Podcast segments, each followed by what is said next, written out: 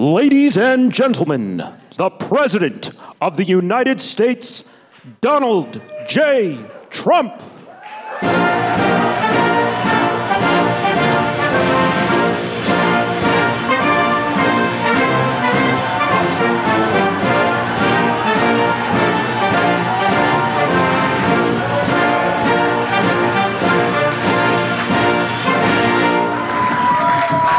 Well, thank you very much.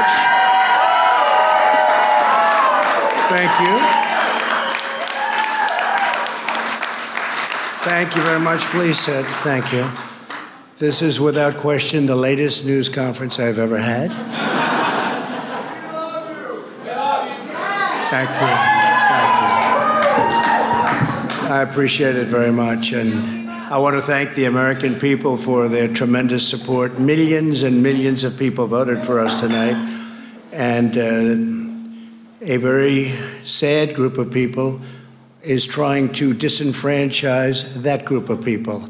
And we won't stand for it. We will not stand for it. I want to thank the First Lady, my entire family, and Vice President Pence, Mrs. Pence, for being with us all through this. And we were getting ready for a big celebration. We, we were winning everything, and all of a sudden it was just called off.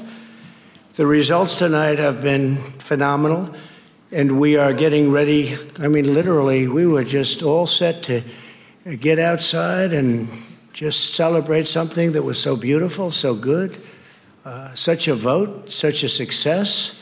The citizens of this country have come out in record numbers. This is a record. There's never been anything like it to support our incredible movement. We won states that we weren't expected to win. Florida, we didn't win it. We won it by a lot. And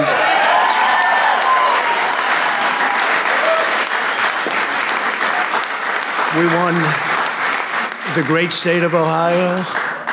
We won Texas. We won Texas. We won Texas by 700,000 votes, and they don't even include it in the tabulations. It's also clear that we have won Georgia. We, we're up by 2.5% or 117,000 votes with only 7% left. They're never going to catch us. They can't catch us. Likewise, we've clearly won North Carolina,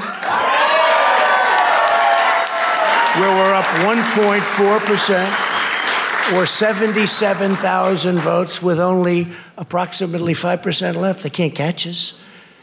We also, uh, if you look and you see, uh, Arizona, we have a lot of life in that. And somebody said, somebody declared that it was a victory for, and maybe it will be. I mean, that's possible.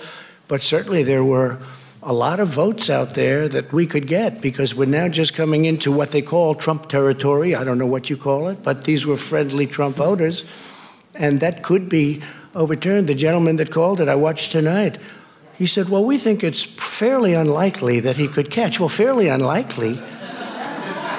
and we don't even need it. We don't need that. That was just a state that if we would have gotten it, it would have been nice, Arizona. But there's a possibility, maybe even a good possibility. In fact, since I saw that originally, it's been changed and the numbers have substantially come down just in a small amount of votes. So we want that obviously to stay in play.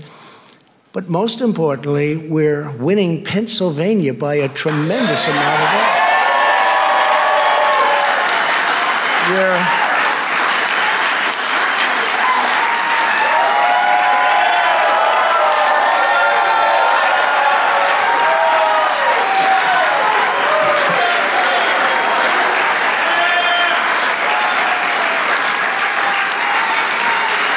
We're up 600. Think of this. Think of this. Think of this.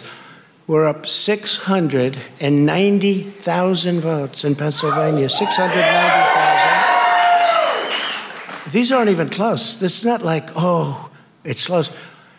With 64% of the vote in, it's going to be almost impossible to catch. And we're coming into good Pennsylvania areas where they happen to like your president. I mean, it's like. So we'll probably expand that.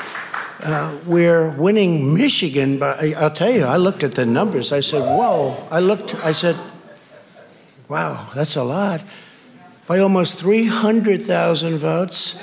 And 65% of the vote is in. And we're winning Wisconsin. So we're winning. We don't need all of them.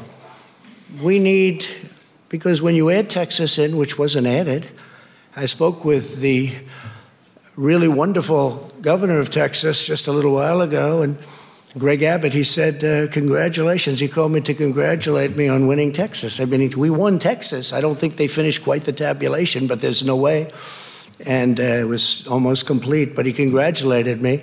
Then he said, By the way, what's going on? I've never seen anything like this. Can I tell you what? Nobody has. So we won by 107,000 votes with 81% of the vote. That's Michigan.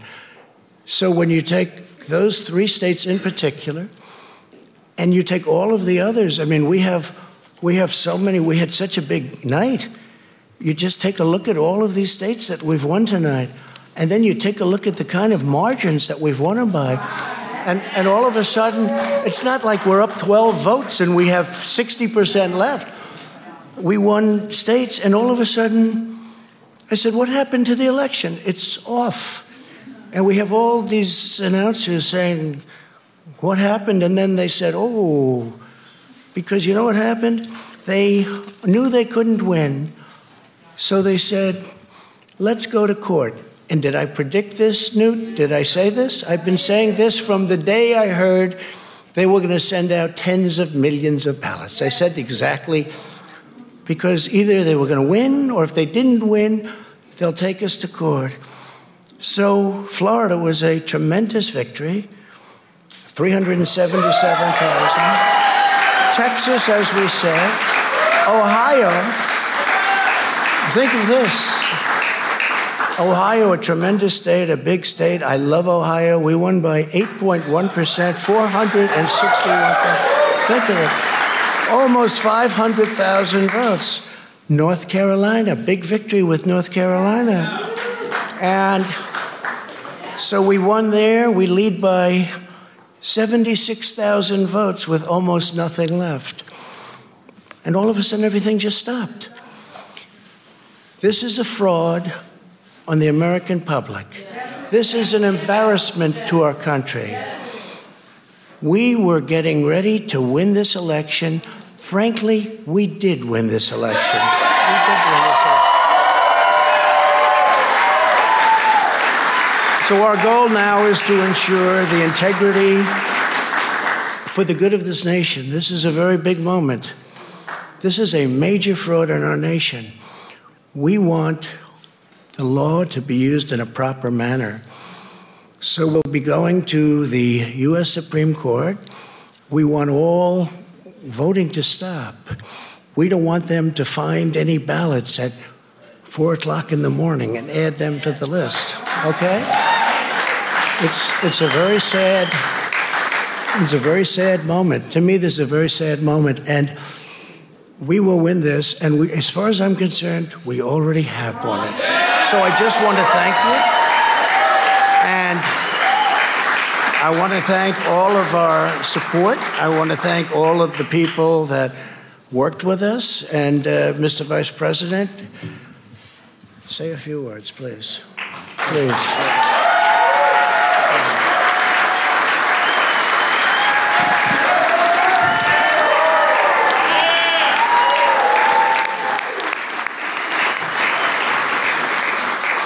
Thank you, Mr. President. I want to join you in, in thanking more than 60 million Americans who have already cast their vote for four more years for President Donald Trump in the White House. And while the votes continue to be counted, uh, we're going to remain vigilant, as the President said. Uh, the right to vote has been at the center of our democracy since the founding of this nation, and we're going to protect the integrity of the vote. But I really believe with all of my heart, with the extraordinary margins, Mr. President, that you've inspired in the states that you just described, uh, and the way that you launched this movement across the country to make America great again. Uh, I truly do believe, as you do, that we are on the road to victory and we will make America great again, again. Thank you, Mr. President.